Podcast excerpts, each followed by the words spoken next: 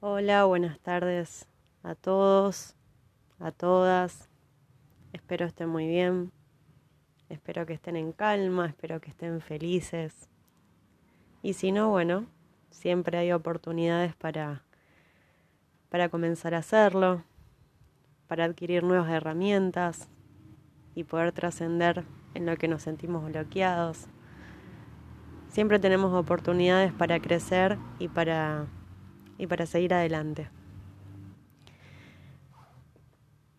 En la grabación pasada, en el episodio pasado, les había contado las tormentas por las cuales pasé para darme cuenta de cuál es tal vez mi misión en mi vida o tal vez mi vocación, esa con la que tanto hoy me conecto, con la que tanto estoy fluyendo y con la que tanto estoy siendo.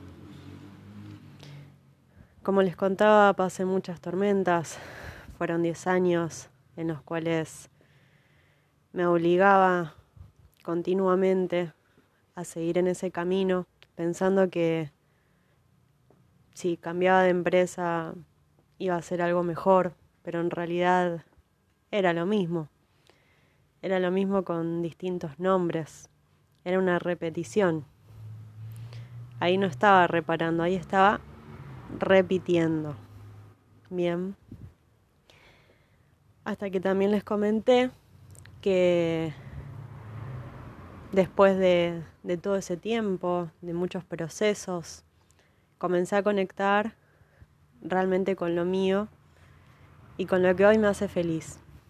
Y de eso quiero hablarles. Hoy quiero profundizar más en eso porque les hablé de mis tormentas, ahora les voy a hablar de mi calma. bueno, la historia es más o menos así. Eh, después de, de muchos años de intentarlo, como les contaba, empecé casi instintivamente a constelaciones familiares. Bien, yo había hecho, me habían constelado, digamos, pero eh, nunca había estudiado para ser consteladora. Lo empecé en marzo de este año, sin ir más lejos. Entonces me conecté con un grupo hermoso de personas, eh, una yanga divina, así le decimos nosotros, una yanga divina, un grupo de personas que viera muy alto y bueno, en pos de, de la evolución Todas estamos ahí la una para la otra.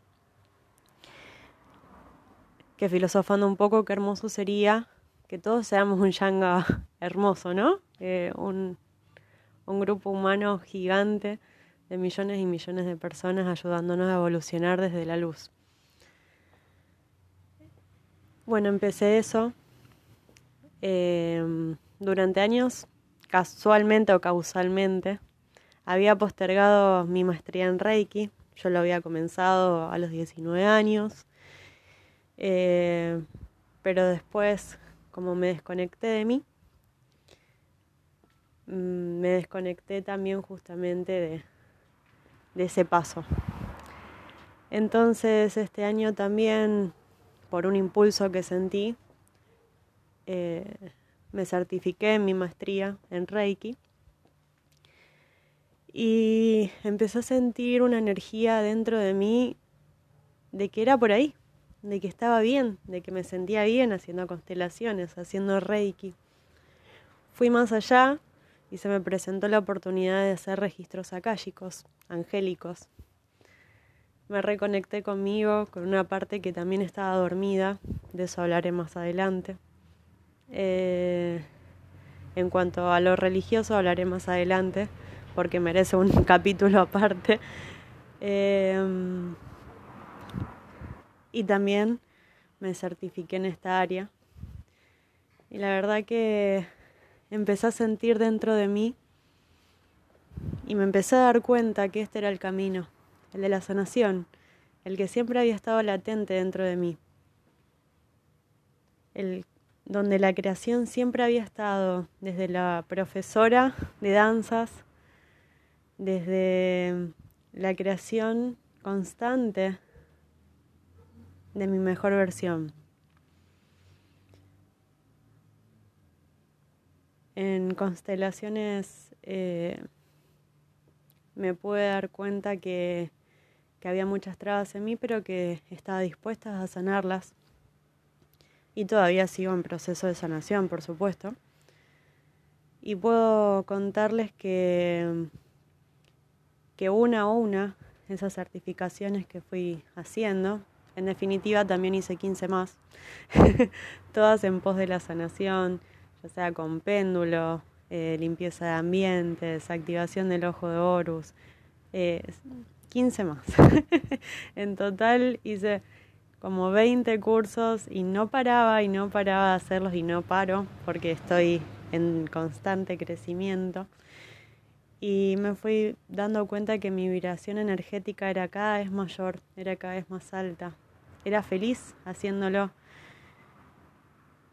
Y en terapia, em, tengo una terapeuta que causalmente también es biodescodificadora, porque dejé la anterior, porque yo quería ir por lo que realmente resonaba conmigo y comencé con ella y entonces, bueno, llegamos a la conclusión de que, de que esto era lo mío, lo que resonaba conmigo, de que trabajar tantas horas de algo que como administrativa, por ejemplo, eh, de lunes a viernes, podrá ser bora bora, como le decía en el capítulo pasado, para algunas personas, pero no lo, no lo era para mí.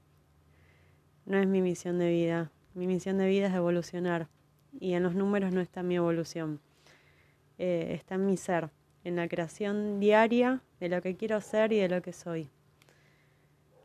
Así que a partir de que fui haciendo esos cursos, de que me fui encontrando conmigo misma, de que fui yendo cada vez más hondo y más profundo en mi corazón, me descubrí dibujando, me descubro pintando, me descubro narrando, escribiendo, siendo feliz constantemente, siendo periodista, locutando, que también es otra, soy periodista.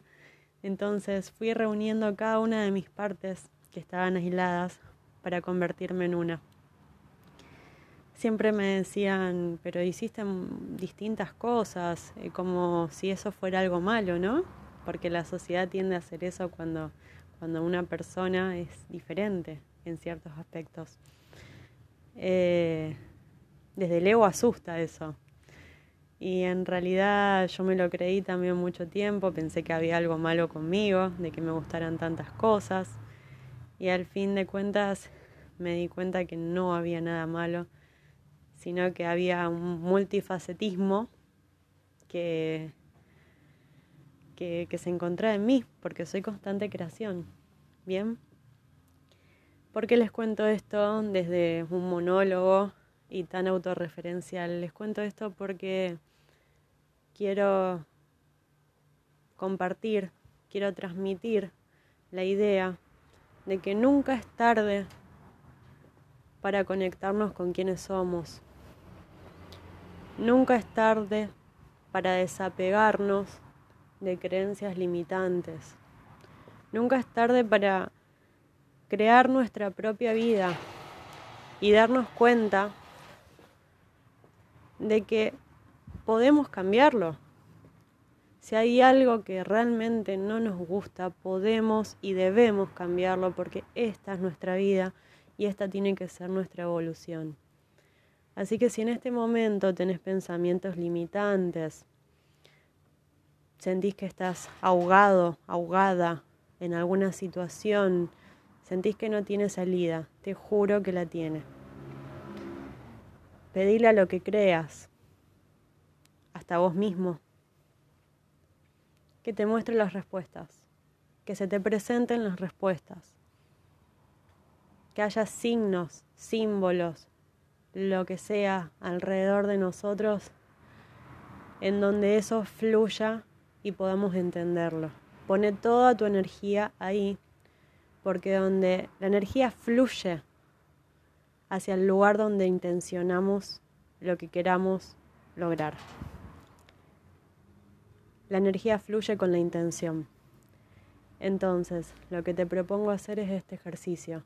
Intenciona lo que vos querés para tu vida y no te limites, no desde la escasez, eh, desde dónde crees que, que podés llegar. No, no. Imagina ilimitadamente lo que vos querés para tu vida y pedí a la energía que vos creas, conozcas, que se te presente la forma de poder concretar eso. Y estate atento a esas formas. Estamos en esta vida para evolucionar.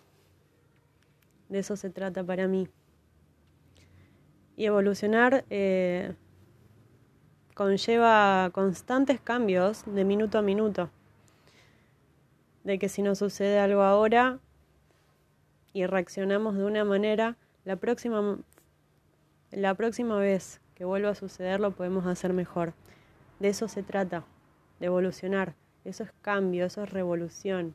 Eso es evolución. Como lo digo en, en mi blogspot, que también pueden entrar. Así que les propongo ese ejercicio, que es el que a mí me sirvió. Yo pasé por muchas tormentas tratando de descifrar quién era, pero siempre estuve en apertura para seguirme conociendo. Y hoy me conozco desde otro lugar, desde un lugar maravilloso, desde un lugar de apertura, desde un lugar de expansión total de mi ser. Mi corazón lo siento extendido, lo siento vibrante. Y quiero compartirles esto para que se sientan igual. O mejor, y mejor y mejor. Para que sus vibras sean inmensas. Para que ustedes sean inmensos porque lo son. Son inmensos. Así que desde este lugar les quería compartir lo que a mí me había sucedido y, y que por supuesto deseo desde lo más profundo de mi corazón que puedan conectar con lo que son, con su esencia, desapegarse de cualquier escasez mental, de cualquier ego y, y poder abrirse a lo mejor de la vida, porque se puede, porque debemos. Un abrazo gigante. Nos vemos en el próximo episodio.